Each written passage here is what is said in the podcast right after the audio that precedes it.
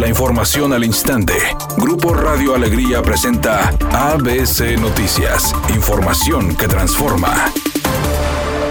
Al dar a conocer la salida de más autobuses para que los menores reciban la segunda dosis contra COVID-19, el gobernador del estado Samuel García informó que la vacunación transfronteriza será permanente, destacando que la entidad es ejemplo nacional, ya que es el estado con mayor cantidad de niños vacunados contra esta enfermedad, con 107 mil desde que inició este programa. Y este programa se queda de manera permanente. Vamos a meterle en el presupuesto una partida para que no haya excusas. Sin costo, el gobierno tiene que asegurar que se siga vacunando a todos los niños porque viene el regreso a clases y entre más vacunados los niños, mejor. Las autoridades de Monterrey informaron que la afluencia en el acopio de pinos naturales en los cerca de 48 centros ha sido baja, indicando que estos espacios fueron habilitados para evitar la generación de basura en las calles de esta ciudad, agregando que estarán operando hasta el próximo 15 de febrero. Mientras en Santa Catarina las autoridades informaron que se habilitaron nueve puntos de acopio para que los ciudadanos dejen su pino natural, el cual se tritura y sirve de composta para ser extendida en áreas verdes de los parques de ese municipio.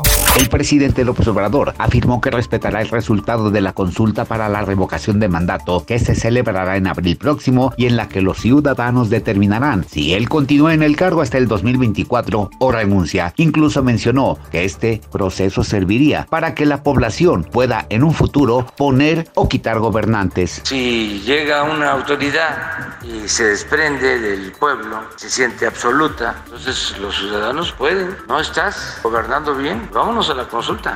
Editorial ABC con Eduardo Garza. Colosio ya desapareció la llamada tarjeta regia, que era uno de los programas insignia del exalcalde Adrián de la Garza. La causa, dice Colosio, fue por malos manejos. El programa de la tarjeta generó un gasto de 326 millones de pesos en los últimos 22 meses. Ahora ese dinero lo invertirán en temas de capacitación para el trabajo. Es otra estrategia esperar resultados y que sean en corto plazo.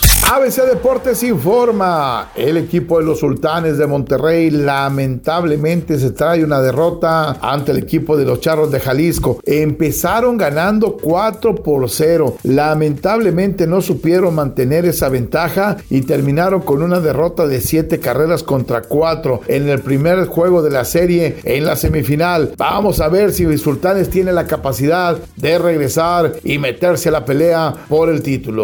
Bad Bunny llegó a TikTok y está rompiéndola. A tan solo días de haberse unido a la red social ya tiene 6 millones de seguidores y con tan solo un video de apenas 8 segundos ya consiguió miles de reproducciones. Está haciendo todo un suceso y repitiendo los éxitos que ha tenido ya en otras plataformas. Un día con cielo despejado. Se espera una temperatura máxima de 28 grados, una mínima de 16. Para mañana jueves se pronostica un día con escasa nubosidad. Una temperatura máxima de 28 grados, una mínima de 12. La actual en el centro de Monterrey, 26 grados.